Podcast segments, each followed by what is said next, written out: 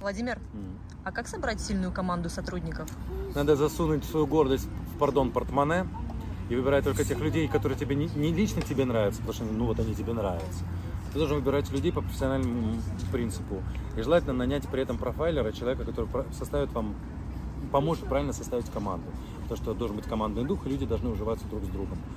Только по профессиональным и личностным качествам. Но в первую очередь профессиональным. По-другому это не работает.